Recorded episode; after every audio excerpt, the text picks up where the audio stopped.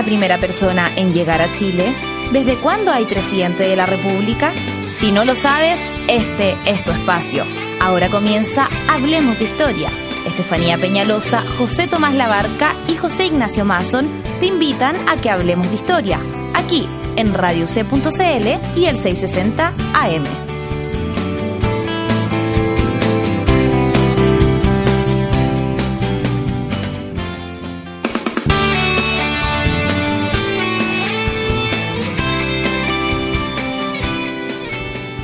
Hola amigos de Radio C, bienvenidos a un nuevo programa acá en la emisora. Hoy comenzamos con algo nuevo para hablar de historia. Me acompaña José Tomás Labarca, ¿cómo estás? Muy bien, muchas gracias. Estefany Peñalosa, ¿qué tal? Muy bien, muchas gracias. Nuestro programa, Hablemos de Historia. Durante aproximadamente 60 minutos los acompañaremos cada semana, todos los días lunes, a las 9, a las 14 y después a las 23 horas, para hablar de un tema en particular. Y ya que estamos en un medio de comunicación como Radio C, hablemos de medios de comunicación. Hoy nos acompaña el historiador Sergio Durán, licenciado en la Universidad Católica, estudió también un magíster acá, para hablar de los inicios de la televisión en Chile. ¿Cómo estás, Sergio? Gracias por haber venido. Hola, muy bien, gracias por la invitación. Partamos por algo que necesitamos, que es a modo de presentación. Un poquito cuéntanos de ti. Ya sé algo de dónde habías estudiado, cuánto te empezó a interesar la historia, dónde va tu línea investigativa. Bueno, eh, como indicaste en la presentación, yo soy historiador, de acá, de la Universidad Católica. Estudié mi licenciatura acá y una vez que egresé continué estudiando con mi magíster. Eh, y el tema de la televisión empezó una vez que tuve que optar por un tema de tesis. Eh, me di cuenta que esto no se había hecho, me atraía mucho el hecho de que fuera un tema masivo, un tema que apelaba a mucha gente y en el cual además existía un vacío, no se había trabajado. Eh, estamos hablando de eso hace 7, 8 años y desde ahí hasta, hasta ahora. Esa ha sido como mi, mi, línea de investigación, preferentemente en lo que tiene que ver con, con Chile, la historia de la televisión chilena. Eh, bueno, además de mi trabajo como historiador, yo eh, soy eh, colaborador de la serie Los 80 que, y bueno, se mezclan las cosas un poco, lo que investigo y, y lo que me da de comer. ya, la primera pregunta dice relación con los inicios del lenguaje audiovisual. Eh, y queremos preguntarte de qué año estamos hablando y cómo y dónde se produjo este, este inicio. A ver, en historia siempre es complicado fijar una fecha como eh, en términos muy absolutos, ¿cierto? Eh, cuando hablamos del lenguaje audiovisual, habría que remontarse a todo lo que tiene que ver con los experimentos sobre la generación de ilusiones de imágenes en movimiento. Y si nos, si nos remitimos a eso, habría que remontarse hasta siglo XVII, XVIII. En esa época ya existía la, linterna mágica y otros dispositivos que permitían proyectar imágenes y generar ilusiones. Eh, en el siglo XIX ya nos acercamos a, lo que conocemos hoy día por lenguaje audiovisual, ¿vale? Sin medios que permiten generar la ilusión de imágenes en movimiento a partir de fotografía. Eh, primero como algo experimental, como algo eh, a veces lúdico, y ya en 1895 como una, una industria y un lenguaje propiamente tal cuando es cuando surge el, el cinematógrafo de los Lumière. Eso es como, esa vendría siendo, creo yo, la, la gran fecha que se puede mencionar como origen del lenguaje audiovisual. Y en este sentido, un poco acotando ya un poco más la conversación a Chile, ¿en qué año comienza la televisión en nuestro país y cuál es el contexto social y político que envuelve todo este nacimiento? Porque me imagino yo que el Chile de los 50 no es el de hoy, cuál era el contexto, eh, etcétera. Eh, hay dos fechas que hay que mencionar como yo diría las más importantes eh, en lo referente al, comienzo de la televisión en Chile. Eh, la primera es 1957, que es cuando en, en, la Universidad Católica del Paraíso se efectúa la primera transmisión inalámbrica para un grupo de, de autoridades, de personas importantes. Y fue una función cerrada, pero se considera la primera función televisiva eh, y el debut en definitiva en la televisión. Eso por un lado. Y la otra fecha es 1959, dos años después, cuando debutan los servicios regulares de televisión en la Universidad Católica del Paraíso y en esta universidad, la Universidad Católica. Eh, un año después, en 1960, la Universidad de Chile se suma también con su propio servicio de televisión. Estamos hablando, bueno, un país obviamente muy distinto al de hoy día, eh, mucho más pobre, mucho más precario. Eh, eh, que venía saliendo de, bueno, del gobierno de Ibáñez, un general que prometía barrer con los políticos y eh, que se, bueno, terminó con muchas complicaciones por el tema de la inflación y el momento también en que, en que se produce el, el tránsito a lo que en historia se ha dado en llamar el, la época de, la, de los proyectos políticos excluyentes, que inaugura Alessandri y que termina con Allende. Em, es un, bueno, un país que yo lo, yo, yo lo llamaría como en un periodo como de bisagra, eh, en ese momento que tal vez uno no podía anticiparse a lo que venía, pero ese es un momento en que empiezan a irrumpir nuevos actores sociales. Eh, en 1957 está la, la, toma de la victoria que inaugura un poco el movimiento de pobladores. Eh, hace un par de años, unos cuantos años, eh, se han incorporado las mujeres al voto. Eh, los jóvenes tienen mucho protagonismo en, en, los años 50 y sobre todo los 60 con la reforma universitaria. Y así, en un país pequeño, pobre, pero en vías de cambio importantes. ¿Y tú dirías que la televisión es representativa eh, de este eh, clima de cambio que había en la época del país? Digamos, al ser tan pequeña en comienzo, ¿cuál era el, el, el campo objetivo que tenía en términos de público? O sea, eh, de alguna manera podría, si tuviéramos nosotros las fuentes, poder obtener alguna muestra de ese contexto, digamos, agitado, por decirlo de alguna manera? Eh, yo diría que representa más bien lo primero, o sea, lo, lo, lo de la precariedad que mencionaba. Uh -huh. la sí, televisión claro. partió como como un experimento, o sea, no, no había ninguna ningún horizonte de hacer de esto un medio masivo o una industria que fue lo que se transformó, sino que más bien eh, un experimento. Eh, de hecho, no, no, ella no partió en, en, en facultades de, de comunicaciones o, o, o, como una industria, sino que como un experimento en manos de las escuelas de ingeniería, o sea, de eso estamos hablando.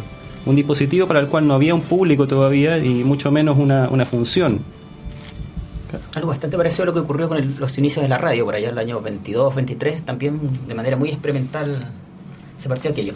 Tú hablabas de la televisión partiendo de universidades. Uh -huh. ¿Por qué de universidades? ¿Por qué no el capital privado? ¿Por qué no el Estado? Eh, la razón de que la televisión haya sido universitaria tiene que ver con, eh, con el rol que las universidades cumplían y, bueno, y siguen cumpliendo en, en Chile eran instituciones eh, encargadas de, del desarrollo científico del país, que cumplían una labor muy importante de extensión eh, en lo que es, por ejemplo, el, el, teatro, la música, las artes visuales, eh, etcétera. Y además que gozaban ellas de exenciones tributarias. Hay que decir aquí que eh, en, esa época había una cierta reticencia a incorporar la televisión, puesto que eh, se la veía como algo superfluo para este país que era pequeño, pobre, etcétera, y cómo íbamos a disponer de nuestra escasa divisa en, en aquello. Eh, es por eso que la, la, las universidades la tomaron y como dije antes, como algo experimental, algo pequeño y gozando de estas exenciones tributarias empezaron a desarrollarla desde temprano los años 50 hasta que finalmente eh, en el 57 y el 59 ya se lanzan con todo con servicios regulares. Y ha durado mucho más de lo que uno pensaba. Por ejemplo, en Estados Unidos, pues, tal vez se dio igual en Chile. Se le llamaba caja idiota desde el comienzo y que iba a durar muy poco. Iba, decían, se iban a aburrir lo, la, audiencia potencial. Se decía en Estados Unidos. Probablemente acá era bastante parecido. El presidente Alessandri, por ejemplo, poco y nada le interesaba tener un canal de, de televisión lo veía bastante mal. Sí, es bien curioso eso, porque Alessandri uno lo tiene por un hombre ligado a las empresas, un hombre no político, tecnócrata, con una mirada bastante empresarial, y sin embargo le era muy reticente a la televisión. Él dijo en su minuto que era eh, un gasto superfluo para un país pequeño como el que somos y, y pensaba que había otras actividades mucho más importantes a las cuales destinar las divisas del país. Eh, es bien curioso. O sea, uno puede encontrar políticos de las más diversas tendencias y sin embargo todos más bien reticentes hasta a la televisión. Estás escuchando Hablemos de Historia acá en Radio C, ideas que suenan bien. Estefany Peñalosa y José Tomás Labarca me acompañan en la conducción. Estefany, tú tienes otra pregunta. Sí, eh, algo mucho más concreto. Quiero preguntarte cómo era la programación en los primeros años y cómo se emitía esta, en qué, entre qué horarios y cuáles fueron las primeras figuras de la televisión que en este momento son como súper importantes. Bueno, cuando parte la televisión en el año 59, eh, dentro de esta lógica que tenía de experimento, no había demasiada claridad respecto a una línea programática o, o línea editorial, nada de aquello, sino que lo importante era mantener funcionando el medio, o sea que este experimento que tenía la universidad andara bien. Eh, por ende, la programación era muchas veces improvisada, eh, cambiada de un día para otro, era irregular, eh, había mucho material envasado que se, compraba en el extranjero y muchos programas en vivo, algunos obras de teatro o programas de, charlas, programas educativos, pero siempre respondiendo un poco al día a día. Porque no había todavía este concepto de, industria y de negocio que existe hoy día. Eso cambió obviamente más adelante, cuando ya, sobre todo después del Mundial. Mm. En cuanto a figuras, em, un muestreo rápido uno puede mencionar, por ejemplo, a, Jorge Guerra, Pimpón, un famoso programa infantil que partió por los años 60. Eh, Antonio Bodanovich animó también por los años 60 un programa que se llama Campeonato Estudiantil. Más adelante lo tenemos, bueno, el rol que todos lo conocemos como animador del festival. Pero sin duda el que se lo come a todos, por decirlo bien informalmente, Don Francisco, que el, el año 62 parte con su programa sábado gigante y, muy rápidamente se transforma en, quizá la mayor figura televisiva del país y tal vez lo sigue siendo. Pero el festival eh, era, perdón, el sábado gigante que conocemos hoy, o que conocimos por ahí en la década del 80, bastante de, larga duración, llamémoslo de esta forma, que empezaba a las 2 y terminaba a las 8, o era algo mucho más pequeño? No, era, era distinto. ¿eh? De hecho, eh, partió como partió el domingo, llamado show dominical, luego se traslada el sábado y en, ese momento eh, don Francisco era muy escéptico respecto de la posibilidad de este programa, porque él, bueno, como no se conocían todavía los hábitos de la audiencia, y si es que se puede hablar de audiencia, él decía, bueno, la gente sale los sábados, o sea, ¿quién va a ver esto? Em, sin embargo, el programa, eh, después de un inicio difícil en que lo sacaron y después por presión del público volvió, eh, se, se, consolidó con el esquema que tiene más o menos hoy día, con concursos, con música bien variado, reportaje, etcétera y extendiéndose eh, año a año su duración, hasta que bueno llega los años 70, 80 que se transforma algo de, toda la tarde, digamos. O sea que fue, fue el éxito del programa el que lo fue transformando en, esta cosa maratónica que, que, que es lo que todos conocemos.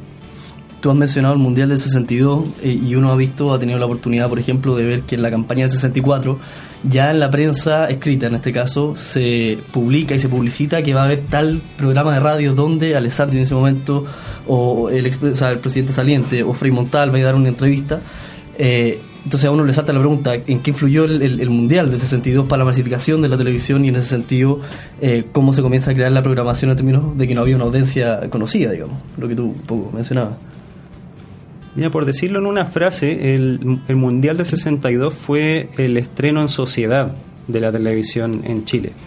Em, fue el, momento en que esta dejó definitivamente de ser este experimento en manos de las universidades para transformarse en, un medio masivo o en vías de ser masivo y en un fenómeno social, en definitiva.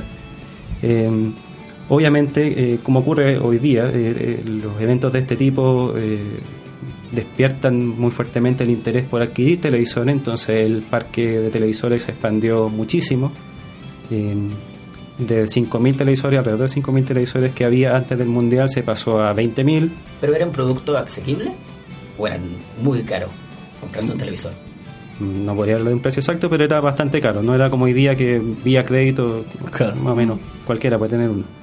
Eh, aún así creció bastante el parque de televisores, pero más importante que, la adquisición de televisor, porque esta todavía no se transforma en algo que estuviera a todos los hogares como, como si estaba en la radio, em, eh, me parece más importante esto del estreno en sociedad, porque para gran parte de la sociedad chilena el, Mundial de 62 fue, eh, marcó su primera experiencia televisiva.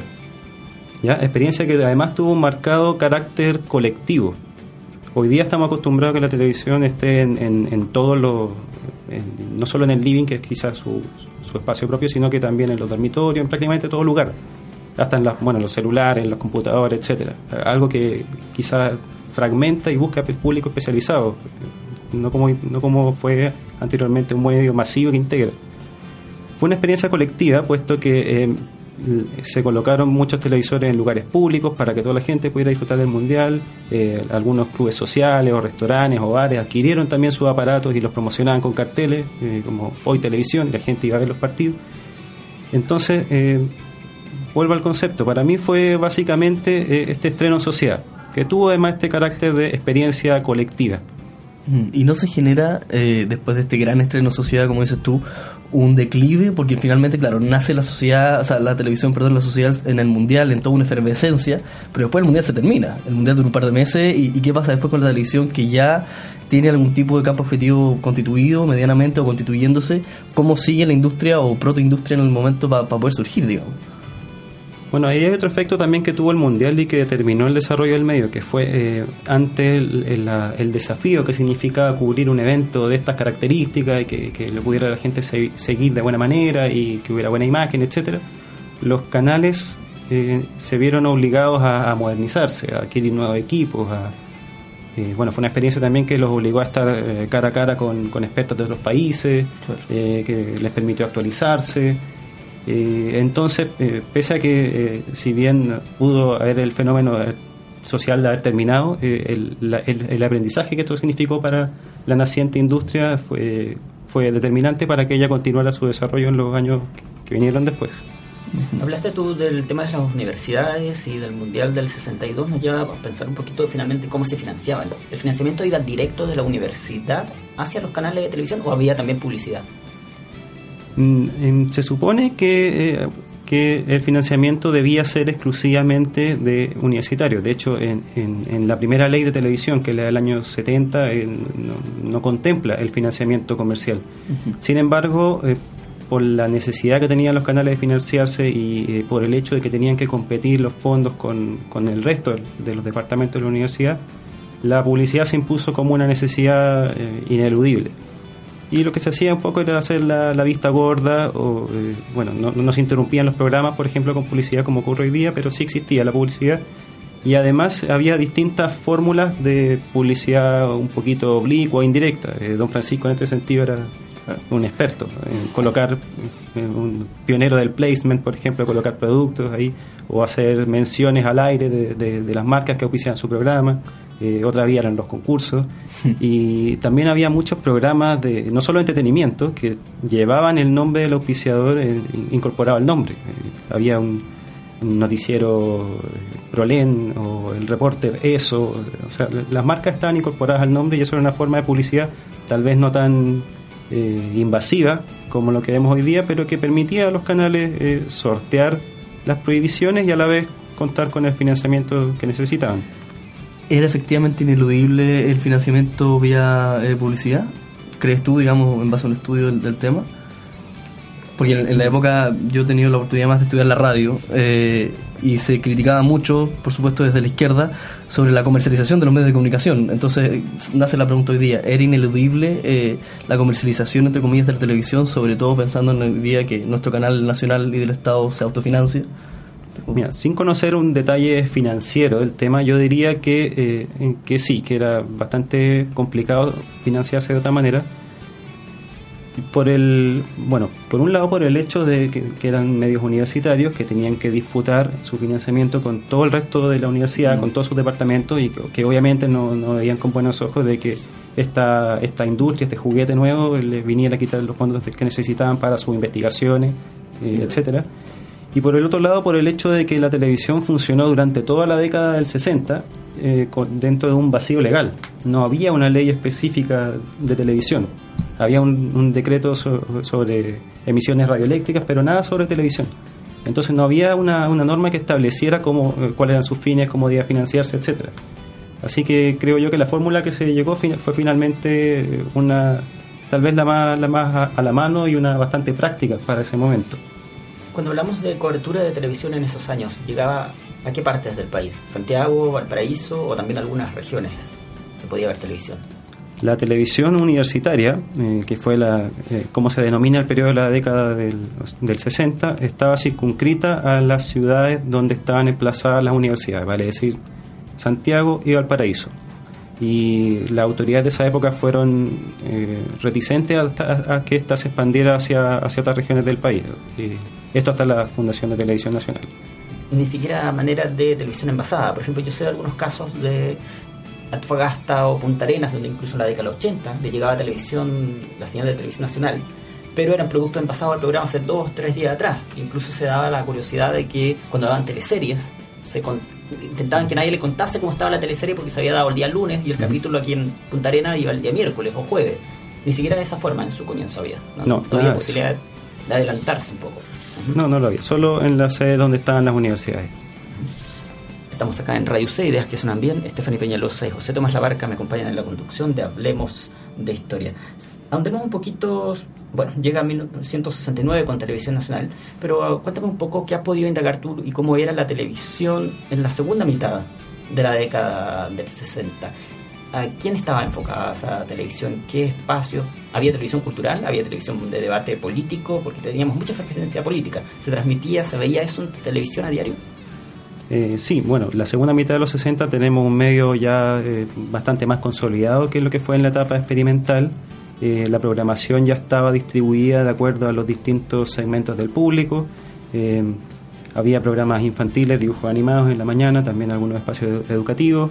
luego el resto de la mañana hasta la media tarde estaba dirigido a, las mujeres, más concretamente a las dueñas de casa, pero en ese momento se hablaba de, de franja femenina y ahí había programas similares a lo que hoy día llamaríamos matinal, que vinculaban eh, temas misceláneos con las teleseries, que eran tal vez el, contenido fuerte y, uno de los ganchos que había para atraer la, la audiencia en, ese, en esa época.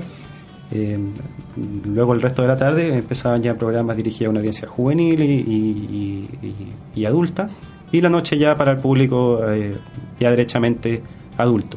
Una programación, bueno, diversa, eh, con mucho material envasado, porque había dificultad para producir material propio, em, una programación eh, que tenía un cierto afán cultural que acogía de alguna manera lo que estaba ocurriendo a nivel social, eh, por ejemplo con el tema de la reforma universitaria, todo habían programas creados específicamente por los departamentos que surgieron en esta universidad a propósito de la reforma, programas con mucho contenido crítico, con mucho de de experimentación. Eso era la Escuela de Arte y Comunicaciones. Sí. EAC.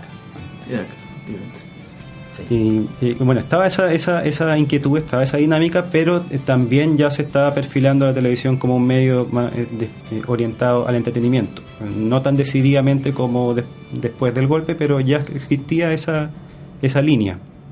Vamos a andar más adelante en la programación, qué es lo que se emitía y las series o programas de televisión más importantes en los 70 y 80, pero que nos cuentes brevemente ¿qué, porque tú no hablaste de la programación y la programación envasada, y programas envasados, ¿qué, de la década del 60, ¿qué había? Eh, ¿Teleseries latinoamericanas, series estadounidenses? ¿De qué se trataba? ¿De dónde se traía ese material?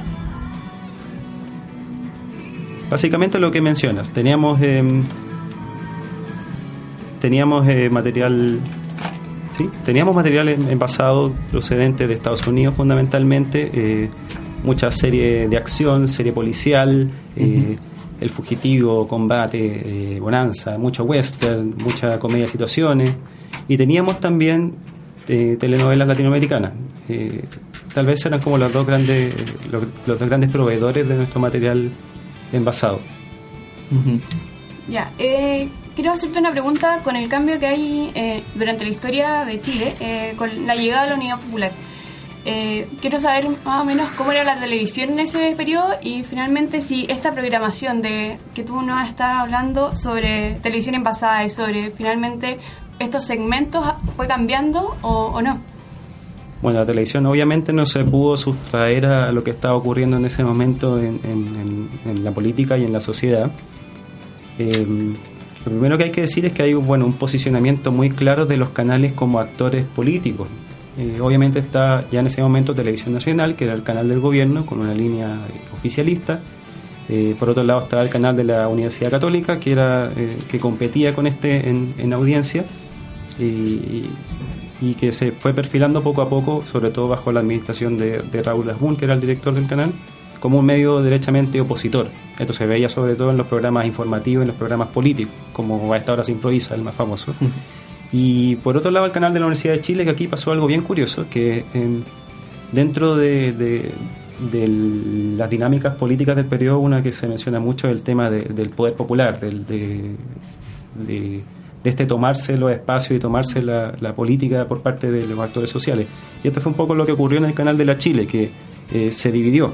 Es decir, había una señal que era la señal oficial, la señal de la universidad, de la rectoría, y por otra parte otra señal que era la señal de los trabajadores hmm. de, la estación, que era muchísimo más radical incluso que, el, que, Televisión Nacional. O sea, existía este posicionamiento eh, político de la televisión. Y bueno, obviamente había muchos programas políticos en que cada uno de ellos era una trinchera, en que se enfrentaban los distintos, los distintos sectores. Eh, es decir, eh, existía obviamente una omnipresencia de lo político en toda la sociedad y obviamente también en la televisión. Y qué, perdón, antes que José Tomás vaya a la siguiente pregunta, ¿y qué, finalmente qué impacto tenía eso? Porque hoy en día si un político habla en televisión, o da una declaración o una cuña, como se llama en términos periodísticos, va a impactar directamente. Eh, ¿Cómo era en ese momento donde la audiencia era mucho más reducida y la cantidad de gente que tenía televisión eh, y quizás los debates políticos no los veía, por mucho que estuviesen a diario? A ver, es, difícil tener, bueno, sondear el impacto dado que no existía como hoy día eh, el rating y dado también que el parque televisor era bastante reducido. Eh, pero así todo yo diría que esto eh, impactaba bastante. uno de los programas que mencioné, por ejemplo, era A esta hora se improvisa, que era un espacio de, debate político parecido a lo que hoy día es Tolerancia Cero, con invitados de distintas facciones que conversaban sobre la actualidad, etcétera. ¿Lo conducía Jaime Celedón? Jaime Celedón lo conducía y entre sus nombres más estable o más representativo está Jaime Guzmán. Eh, y JM, Julio Martínez, eh, y así, bueno, muchos políticos y... Estaba José María Navarro también. También, experto en temas internacionales.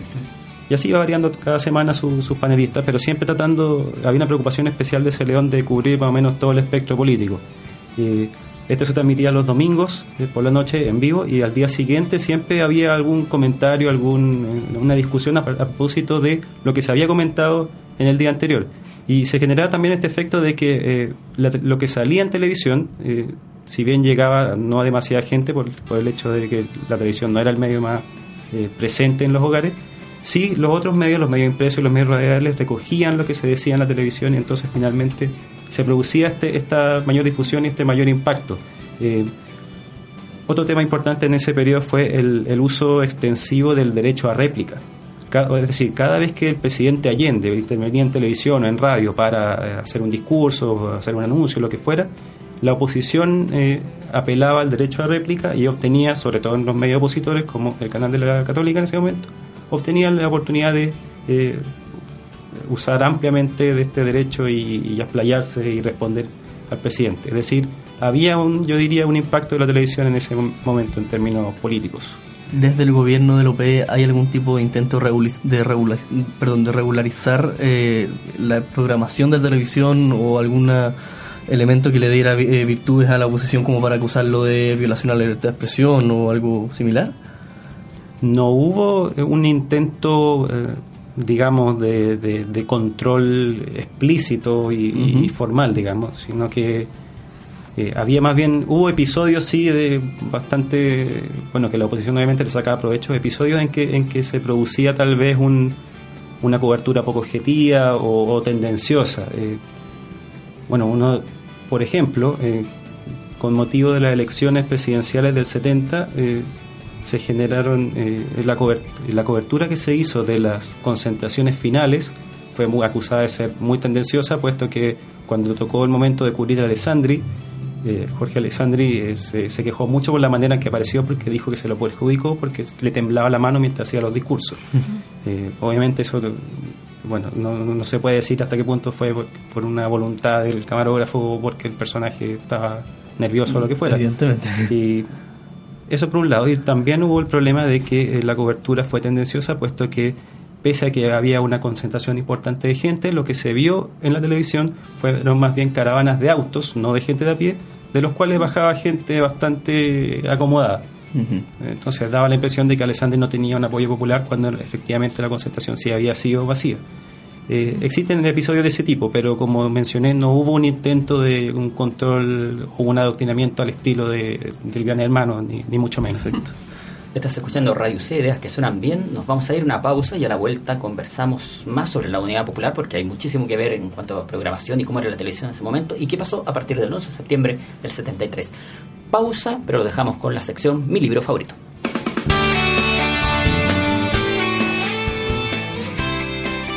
Hola, soy Ángela Vergara, soy historiadora, me dedico a temas de historia social, siglo XX, y mi libro favorito es Gabriel Salazar, Labradores, Peones y Proletarios.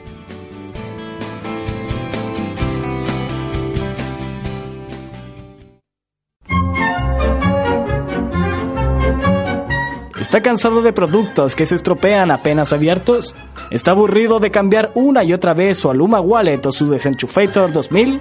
Preste mucha atención porque te sorprenderemos con algo que realmente te dejará sin palabras. Les presentamos La Juguera. Sí, La Juguera de Radio C que no te vengan con cuentos, porque todos los miércoles a las 8 de la noche, Connie Álvarez y José Acuña llegarán a mezclar todo para que te relajes a mitad de semana solo en Radio C y el 660 AM.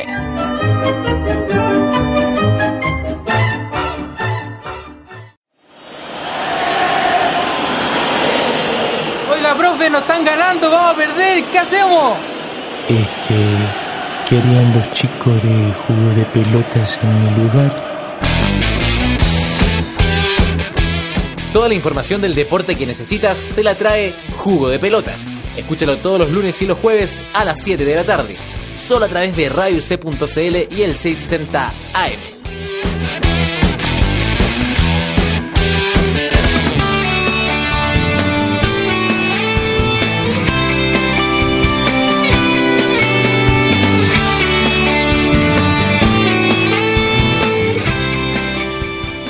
Escuchando Radio Sedas que suenan bien. Hablemos de historia. Hoy, los inicios y la historia de la televisión en Chile. Me acompaña el día de hoy el historiador Sergio Urán y en la conducción Estefania Peñalosa y también José Tomás Labarca. Yo estaba por preguntar algo sobre Televisión Nacional de Chile. Eh, hoy se discute muchísimo sobre el rol de Televisión Nacional, existe una ley especial para Televisión Nacional, la independencia, si no es independiente o no el, aquel canal, hoy en día, hasta el día de hoy, se le asocia con que Televisión Nacional sea el canal del gobierno y por tanto da eh, noticias a favor del gobierno. Yo, pues, de hecho, y seguramente ustedes también, gente que no ve Televisión Nacional, eh, probablemente marcada, lo vamos a hablar después, como el noticiero, por lo que fue 60 minutos los 80. ¿ah? Existe un dato que quiero agregar, que 60 minutos tenía bastante buena eh, sintonía, pero se daba la paradoja de que la gente sabía que le estaban mintiendo. ¿ah? o por lo menos, para decirlo en términos suaves, le estaban ocultando muchísimo. ¿ah? ¿Cómo comenzó Televisión Nacional y qué rol cumplió ese canal entre 1970 y el 73? Bueno, hay que primero explicar por, qué surge este canal. Em, como mencioné anteriormente, durante la década del 60 la televisión no era un medio nacional, puesto que estaba circunscrita a las ciudades universitarias de Santiago y Concepción, ni tampoco existía una ley específica de televisión.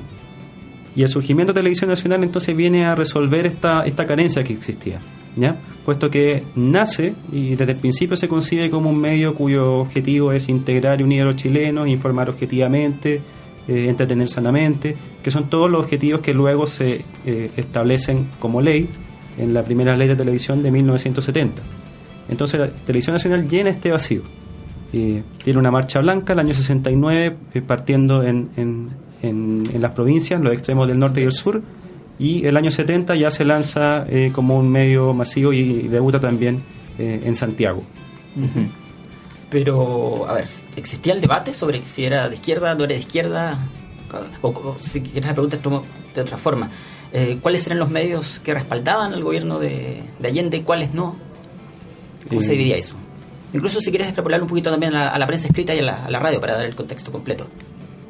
Bueno, en el año 70, o bueno, durante toda la Unidad Popular, eh, el, canal Televisión Nacional obviamente era oficialista, eh, está a favor del gobierno de la Unidad Popular, pero sin caer en, en, en, una línea tan tan oficialista como lo que fue Televisión Nacional en, la dictadura. Es decir, no hay comparación ahí. No, no, no. Eh, el canal de la Universidad de Chile también era tendía al oficialismo, el canal de los trabajadores de la universidad era tal vez el más radical, el que incorporaba todas las tesis eh, de avanzar sin transar y de crear, crear por, poder popular. Ese era el más radical. Y el canal 13, por otro lado, era el opositor y era el que competía no solo en términos políticos, sino que también en términos de audiencia. Ya en ese momento se perfilaba la, la, la, la industria televisiva chilena como, esta, como dominada por estos dos grandes actores. Y esto siguió así bueno, hasta entrados los 90. Eso en términos políticos. Ya. Eh, bueno, hay, luego el, el 11 de septiembre del 73 todos sabemos lo que pasa con el golpe y queríamos saber cómo finalmente cómo esto se vio desde la televisión. No sé, eh, fue emitido el bombardeo, fue emitido eh, lo que estaba pasando eh, minuto a minuto? ¿Cómo fue? A ver, en, bueno, de partida obviamente eh, hubo una, una desaparición de todo lo que era disidencia, una desaparición de todo lo que eran espacios políticos. Eh, no, no tengo claro cuál ha sido la cobertura de- del momento, ¿ya? Eh, Bueno, está la una- clásica imagen de Claudio Sánchez reportando desde la moneda para, para Canal 13. Claro. Eh, Es como la imagen símbolo, Símbolo, que, sí. que, que quedó. Claro, Eso bueno. no existe. Claro, eso da la idea un poco de cuáles fueron la- la- los medios que, que continuaron y, y lo- los rostros también que se hicieron habituales. Eh, Claro, claro. eh, Finalmente lo que pudieron a- al menos apostar a cubrir el evento eran los aquellos medios que estaban del lado de la oposición y por tanto a favor del golpe. Claro, habría que complementar que mientras eso, mientras Sánchez estaba cubriendo lo que ocurría en la moneda y su entorno, probablemente los trabajadores de la Universidad de Chile estaban siendo desalojados y entregando Claro. el canal y, y- y tal vez incluso perdiendo la vía en algunos casos. Em, luego del golpe mismo, bueno, lo que hubo fue obviamente una purga de la televisión, una eliminación de todos los eh, elementos que pudieran remitir a, a- la Unidad Popular, eh, un control muy estricto de los contenidos, em, la instalación de sensores en, en las estaciones, eh, un control también a nivel de las máximas autoridades, puesto que, como se sabe, la, dictadura in- instaló a su gente en todos los cargos públicos. Esto incluía a los rectores de la universidad y por ende también a, a la televisión, puesto que la televisión seguía siendo universitaria.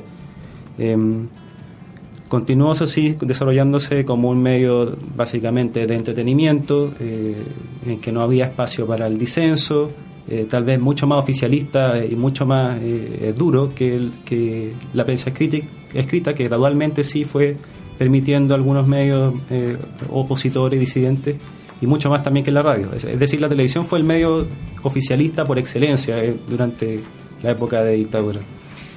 Tengo una pregunta porque a mí me ha tocado revisar alguna documentación, sobre todo relacionado con los medios escritos, y ahí hay una carta eh, muy jugosa, por decirlo de algún modo, del director de la segunda de la época, Segers, eh, que responde a una editorial de la, de la revista Mensaje en el año 99. Eh, la revista Mensaje había dicho eh, de las tremendas responsabilidades que tenían los medios de comunicación en la perpetración sistemática de los derechos humanos, eh, a lo cual Segers responde con una ironía eh, bastante mundial, eh, que él es uno de los periodistas que dio su fuerza, su trabajo y su esfuerzo por salvaguardar los derechos humanos de las personas. Yo creo que eso no es una posición que hoy día pueda ser defendida, por suerte estamos en un momento del país en que eso está de alguna u otra manera cerrado, pero ¿qué podrías decir tú con respecto a los dirigentes, eh, o directores, perdón, directivos de los canales de televisión en la dictadura? ¿Tienen una injerencia eh, personal, puntual, en, eh, no sé, fomentar el odio o ocultar la, la violación de derechos humanos o, no sé, mentir derechamente con, con, las noticias y qué sé yo?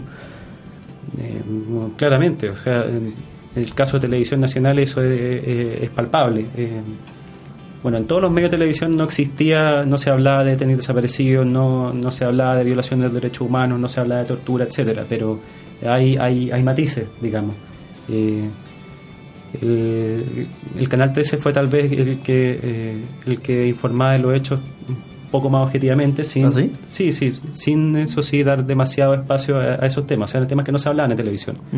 Eh, pero en el caso de Televisión Nacional era era era abierto el- la manipulación de, de- de la información el- la distorsión de los contenidos la, la omisión de los temas el, el exaltamiento de la obra del gobierno eh, el el uso propagandístico a través de, de cadenas nacionales o, o de creación de eventos mediáticos, etcétera. ¿Cómo se cubrieron, por ejemplo, las manifestaciones de los 80? Es- es- bueno, no aparecían. No aparecían, Eso, eso es lo que se puede decir. Y, O aparecían, yo recuerdo haber leído que aparecían, pero tratando de exaltar siempre de que lo que ocurría eran hechos terroristas Claro. por un grupo determinado de personas, más que Claro. denunciar el fondo de por qué reclamaban o cuántas personas estaban reclamando. Claro, lo que ocurre fue que en los 80 hay una irrupción de la oposición que fue de tal magnitud que era ineludible incluso para la televisión. O sea, la oposición ya se había convertido en un actor relevante una vez que se, que, que se empiezan a articular, que se crea la Asamblea de la Civilidad y que los partidos políticos empiezan a, a cobrar de nueva actividad. Eh, Claro. Es decir, la televisión no pudo hacerse eh, la tonta, digamos, respecto a que existía una oposición, pero como mencionan, eh, se la vinculaba preferentemente a hechos de violencia, más, más que a, a la proposición de, o a la denuncia respecto a lo que ocurría al país. siempre vinculada a hechos de violencia. Y tú hablaste sobre eh, la objetividad que tenía el canal de la, el canal 13 y cómo finalmente veía estas manifestaciones, eh, este canal, final, cómo se, se transmitía, porque finalmente eh, estaba una oposición que es la que está ahí, estaba hablando, pero cómo se veía esto al aire, cómo estos, estos objetivos se daban al aire. Em, bueno, por ejemplo, había un- el, el relato que, que daba cuenta de los hechos, no estaba tan cargado de adjetivos como lo estaba el de, de televisión nacional, en que se a- abundaban los términos terroristas, extremistas, vendepatria, etcétera. Marxista. Se, se hablaba en esos términos en, en el relato que acompañaba las imágenes, que además eran imágenes de violencia. Eh, eso no ocurría tanto en el 13, o sea, no, no estamos hablando de que eh, le van a dar pantalla a, a un Elwin o, o- o a un dirigente socialista, etcétera, para que haga su descargo, eso no ocurría. Pero no existía esta, esta, esta distorsión de, de la oposición o esta criminalización de la oposición. Y bueno, a medida que se avanza en la década de los 80 ya hay una incorporación más gradual de, de- de ellos, incluso como invitados en programas de, de variedades como La Noche del Mundial o, o Almorzando en el 13. Ahí se podía ver eventualmente opositores eh, no hablando de política, no interviniendo de política, pero por lo menos la gente podía saber que esta gente existía y que no eran los delincuentes que trataban de, de pintar desde el otro lado. Estamos en Radio C, ideas que suenan bien en Hablemos de Historia, cada semana un invitado distinto. Y hoy estamos hablando de la televisión en Chile. Yo sé que Stephanie quiere preguntar algo sobre el inicio de la televisión a color, pero antes de ir a esa, a esa pregunta propiamente, eh, yo te quería preguntar un poco sobre programación. Tú nos hablaste cómo era la programación entre 70 y 73. ¿Qué cambios o o cuáles fueron los cambios más notorios que hubo en, en la televisión? Suponemos que los programas de debate desaparecieron, por ejemplo, a partir del 73. Claro, por supuesto, todo lo que es debate político o confrontación o todo lo que es política desaparece. De hecho, la, la- la política en sí misma es- se transforma en es criminalizada. Eh, es, es conocido por todos que cada vez que Elwin, eh, bah, Pinochet se refería a los políticos lo hacía en términos muy despectivos, como los señores políticos, etcétera. Eh, cuando se informaba de la labor del gobierno se hablaba de la obra del gobierno, la gestión del gobierno, nunca de política. El gobierno no hace política. ¿Ya? Desaparecen los espacios políticos de la televisión, eso por un lado. En segundo lugar, hay una eh, exacerbación de la función de entretenimiento de la televisión. Eh, ahí, ahí, se mezclan las razones. O sea, había una complicidad directa por parte de las estaciones televisivas en términos de favorecer estos objetivos, puesto esta- este tipo de programación, puesto que contribuía a distraer, etcétera. Pero también había un hecho práctico que era la programación que atraía finalmente la mayor audiencia y el mayor eh, ingreso por concepto de publicidad. O sea, se mezclan estas dos cosas. No, es que haya habido una línea política eh, dura desde arriba que haya determinado que la programación tenía que ser así, sino que también está este elemento pragmático, puesto que en consonancia con la política económica liberal de la dictadura, los canales se vieron obligados a, competir derechamente y a autofinanciarse. Solo Televisión Nacional tenía un poquito más de manga ancha por el hecho de ser canal del gobierno, pero los demás tenían que competir. Entonces eh, era una programación evasiva, una programación eh, distractiva, una programación eh, en que, sobre todo eh, a fines de los 70, cuando había un, un pequeño boom de la economía, eh, se podía ver a grandes artistas que venían por una noche, luego se iban y que permitían proyectar la idea de un país en orden, un país exitoso, un país eh, bonito, eh, eh, etcétera. Eh, también Finalmente las, las políticas económicas de los Chicago Boys estaban dando fruto, esa es la imagen que se quería Eso es lo que se quería proyectar, exactamente. Un país feliz, digamos, encontrado en sí mismo. Claro, y complementado eso además con la con el, el aumento de la emisión de publicidad y también de las horas de programación. Es decir, ahí es cuando comienza el- la programación eh, de las 6 de la mañana hasta bien entrada la noche, hasta pasada la medianoche, que es más o menos lo que ocurre hoy día. Se aumentan las horas de programación y con ellas también la cantidad de publicidad. Las restricciones que existían para emitir publicidad, como por ejemplo el hecho de que ésta no interrumpa los programas, dejaron de aplicarse. O sea, ahí es cuando entra la publicidad fuerte y también cuando se producen mm, cierta o, eh, variación de los patrones de consumo. Eh, eh, ahí es cuando entran las marcas transnacionales, cuando entra la, la tecnología, los automóviles, eh, los productos light, etcétera. Todo lo que hoy día es pan de cada día fue incorporado en ese momento. ¿Y cómo fue la llegada de la televisión a color que se da en el 78 con el Mundial de Argentina? Sí, bueno, como, Como- más o menos lo mismo que ocurrió el 62 de la mano de un gran evento deportivo, el, el, 70 el 78, pese a que Chile no, no, no disputó ese mundial, ese fue el gancho que permitió eh, eh, masificar esta nueva te- tecnología, se optó por la norma norteamericana por temas económicos, de conveniencia, Claro. puesto que la mayor parte de la programación venía de allá. Y eh, se usó también la televisión a color como otro símbolo más de- del bienestar que permitía el modelo económico. Hay discurso muy famoso de Pinochet del año 80 cuando dice que dentro de unos años todos los chilenos van a tener auto, casa y televisor. Es decir, el, el- el televisor, eh, independiente de la, de la programación, era en sí mismo un símbolo del, del bienestar o supuesto bienestar que nos permitía... tener un televisor Claro. en la casa.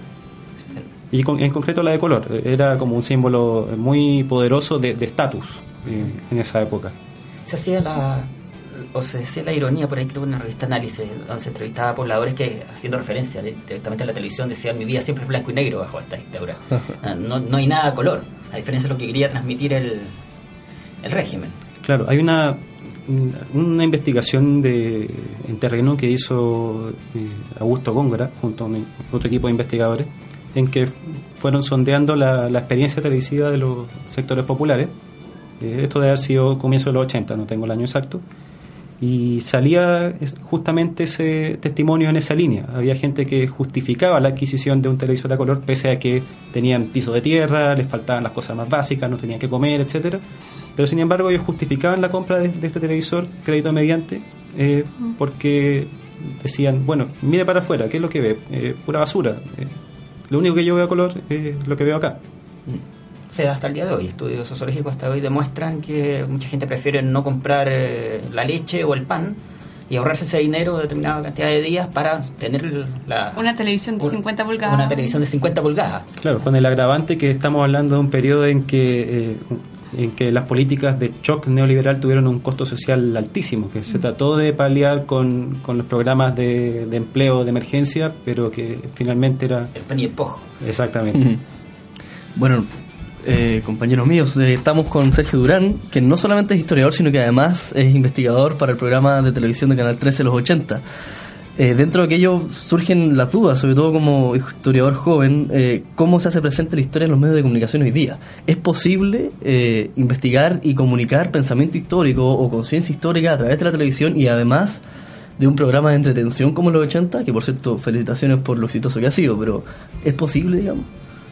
A ver, este es un tema eh, debatido dentro de, de la academia y que eh, supone un- una, discusión o un posicionamiento respecto a qué es lo que es la historia. Eh, por un lado hay gente que, eh, ve con muy buenos ojos esta irrupción de los medios masivos en la historia, ya que permite a, a las masas acercarse a ello de una forma muy vital, permite que el público no especializado se aproxime a ciertos temas históricos, permite eh, estar eh, transmitir la sensación de, estar ahí, de experimentar la historia de manera muy vital. Y por otro lado hay gente que dice que la historia es básicamente la investigación dura, el dato duro, el, la- el debate entre historiadores, eh, el marco teórico, etcétera, y que si es que uno se queda con esa definición, entonces esta otra historia, la historia mediática, no calzaría. ¿Ya? Yo soy más bien de la línea, eh, la primera línea. ¿ya? Yo creo que todo Por suerte. Sí. Yo creo que todo esfuerzo en términos de reconstrucción, reconstrucción histórica es, es bienvenido y que se puede dar esta complementariedad entre una aproximación académica, eh, científica. No por ello, claro, no por ello menos rigurosa, digamos. Exactamente. Bueno, la serie en que trabajo quizá un ejemplo claro. Pero, por ejemplo, ¿cuáles son las técnicas o, herramientas que utilizas tú eh, para comunicar la historia desde este nuevo soporte? Porque en el fondo uno está acostumbrado a poder escribir un texto donde la persona puede devolverse un par de páginas, este, el autor quería decir esto, bueno, ahora avanzo, puedo ir subrayando, qué sé yo. Acá es, un, es audiovisual y además tiene una trama. eh, que porque el objetivo es de entretención entonces cuáles son las herramientas o, o, o cómo son los tips para poder meter la historia en lo, en lo audiovisual digamos Yo puedo hablar de lo que me compete a mí, que Por yo cierto. trabajo, por cierto, con más con la parte guion. ¿ya? Hay una puesta de escena de la, de la serie que es quizás lo más notable, que pero eso lo ve gente de, de arte. ¿ya? Pero en lo que nos compete a la escritura de guion y a la investigación, eh, sorprendentemente es un proceso muy parecido a, lo- a la investigación que, que hice para mi libro y que hice para, durante toda mi carrera en la universidad. Eh, es decir, se va a las fuentes, se consultan los diarios, se va al día a día, eh, y ahí se van rescatando elementos que pueden servir para el- tanto para la construcción del contexto histórico como para la trama de cada uno de los personajes. Los guionistas nos van dando pistas respecto a qué es lo que necesitan, eh, dónde eh, quieren que ahondemos, eh, qué, qué- qué temas o, o- o qué aspectos les interesa profundizar y ahí nos vamos metiendo más, consultando otra bibliografía y a partir de eso se genera la ficción, es decir, sin dejar de ser ficción, ya porque no existe una familia real, eh, está basada en, en hechos Ujú. reales. Y se, cierto. tra- se trata de lograr una representatividad a partir de, de, esas, de esa base que, que es real. Ya, las fuentes están ahí, eh, cualquiera las puede consultar, pero lo que surge ahí es una ficción. Verosímil, por cierto, pero ficción. Ya que estamos hablando de los años 80 y de la serie propiamente tal, ¿con qué hechos más destacados se encontraron ustedes? ¿Qué es lo que necesariamente sí o sí tenían que retratar en el programa de televisión? ¿Cuáles son eh, esos hitos que hubo en los años 80?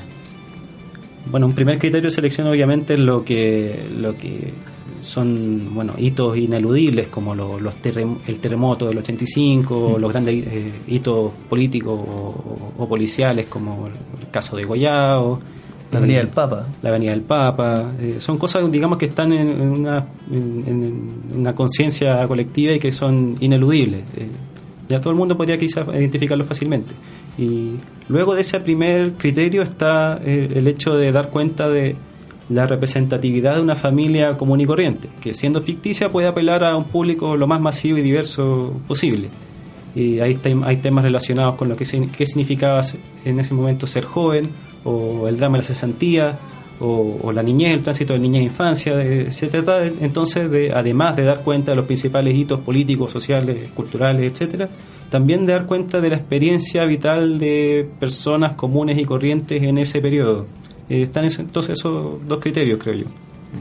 ¿Hubo material con el cual se encontraron ustedes que fue más difícil encontrar? Porque, por ejemplo, los militares habían intentado hacer desaparecer o, algo por estilo, o quemado, o, o estaba ese material eh, dispuesto para sacarlo al aire o para hacer los guiones y el programa en general.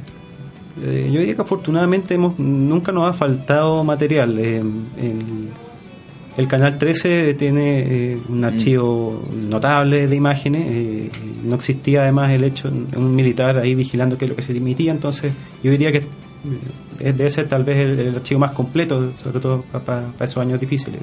Hay mucha imagen y hay mucho hay mucho documento y hay mucha investigación posterior también. O sea si es que los diarios o, los medios de esa época no, no nos están sirviendo sí podemos apelar a bibliografía secundaria o a lo que hoy sabemos del periodo y con eso complementar.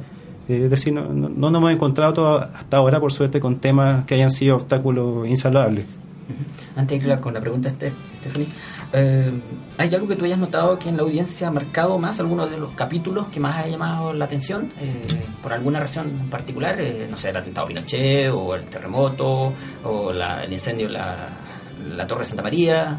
¿Cuál, cuál fue, qué descubrieron ustedes en Canal 13? ¿Qué, qué fue lo que más le impactó al- a la audiencia?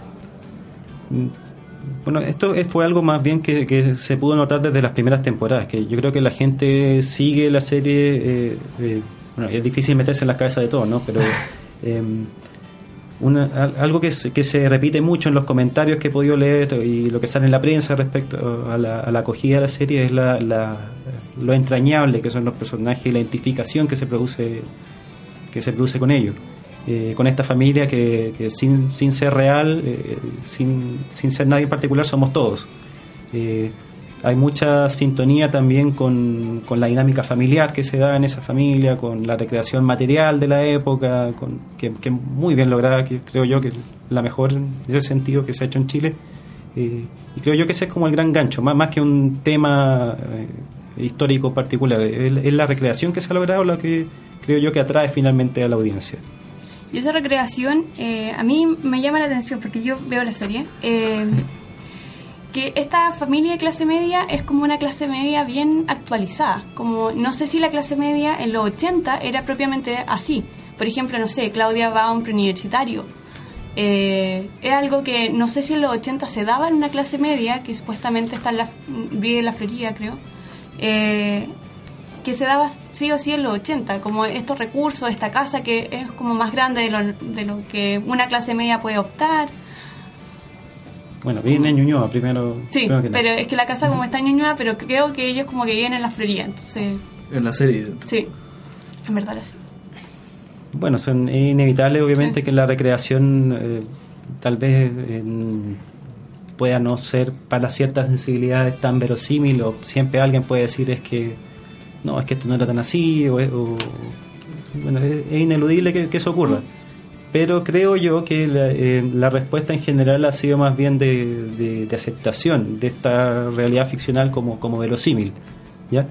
hay cosas puntuales que siempre salen, qué sé yo, un, cartel extemporáneo o algún producto que no estaba disponible, pero eh, son cosas muy mínimas. O sea, no, no, hasta ahora no ha salido ningún, ninguna regresión así tan fuerte que genere alguna polémica o que termine ahuyentando a la audiencia. Y ahí la pregunta del millón es, yo coincido contigo en que el, gran triunfo de la serie es como retratar el clima de la época, e, este clima que es como medio taciturno, un poco claramente aletargado y, entre con miedo y no saber qué hacer. ¿Cuánta responsabilidad en eso tiene el trabajo histórico que hacen ustedes, la reconstitución histórica? Porque al ser una familia modelo, tú lo que tienes que hacer es justamente a través de un, trabajo histórico decirle al guionista o al director cómo puede retratar la normalidad, porque eso yo creo que es lo más general de la, de la serie, que retrata como la normalidad. ¿Qué tanto hay de eso en, la reconstrucción histórica? Ah, quiero ser bien modesto, porque obviamente somos muchos muchas personas las que estamos detrás de este, de este proyecto. El equipo de investigación, además de yo, somos, bueno, somos dos historiadores y tres periodistas. Eh, yo diría que nuestro pequeño trabajo de hormiga es muy importante. Eh, y esto lo grafico con una escena en particular que da la casualidad que es la única que me ha tocado ver eh, en vivo, en la grabación, que es el momento en que eh, la familia Herrera están todos comiendo juntos y se enteran de del hallazgo de, los cuerpos de José Manuel Parada, Manuel Guerrero y Santiago Natino, los degollados. Eh, ellos están comiendo, eh, hablan de temas triviales y se corta la luz. Eh, Juan va a buscar la radio pila para poder continuar con, con, la cena e informarse mientras tanto. Y sale la noticia de los degollados. Ana, la mamá, trata de cambiar el tema porque es un tema obviamente incómodo. Pero ante las preguntas insistentes de Félix, Juan insiste y le dice, no, mira hijo, lo que pasa es que aquí hay gente que que cree que no se puede pensar distinto y, eso está mal. Y Félix dice entonces, ah, pero eso quiere decir de que si uno piensa distinto hay que quedarse callado. Eh, fuerte, en la televisión sobre todo se, ve más fuerte aún con todo el dramatismo que genera. En esa escena, eh, el, el, comunicado que se escucha por la radio con la voz de Sergio Campos, es que no, no es de archivo, sino que es recreado, se basa en documentos que yo entregué eh, muy concienzudamente. Fui al archivo de la Vicaría de la Solidaridad, la en ese minuto, eh, averigüé sobre el caso de Goya, encontré este, tema sobre la cobertura que se hizo en ese minuto, entregué estos documentos y pude ver en vivo cómo lo que yo había entregado se leía eh, ahí mismo, en la escena. Y creo yo que fue ese, en ese momento fue cuando sentí más fuerte, el, cuando tuve más fuerte esta sensación de, que lo que yo estaba haciendo tenía un impacto eh, en la serie. Sergio, el tiempo se nos viene encima. Hablamos de los 80, y también hablamos de los 70 y los 60 con el comienzo de la televisión. Te damos las gracias por haber venido hoy día acá a Radio C. Esperamos contar contigo más adelante porque nos queda muchísimo material por conversar. Así que muchas gracias por haber estado acá. Muchas gracias a ustedes por la invitación.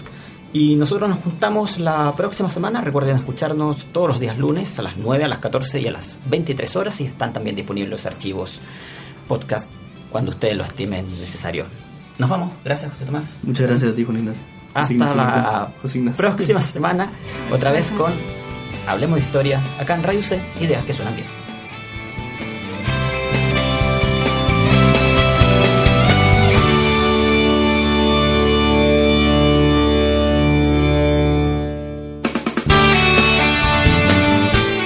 Sabes que Diego de Almagro fue el primero en llegar a Chile. Para saber más, escúchanos todos los lunes a las 9 de la mañana en Radio C.cl y el 660 AM.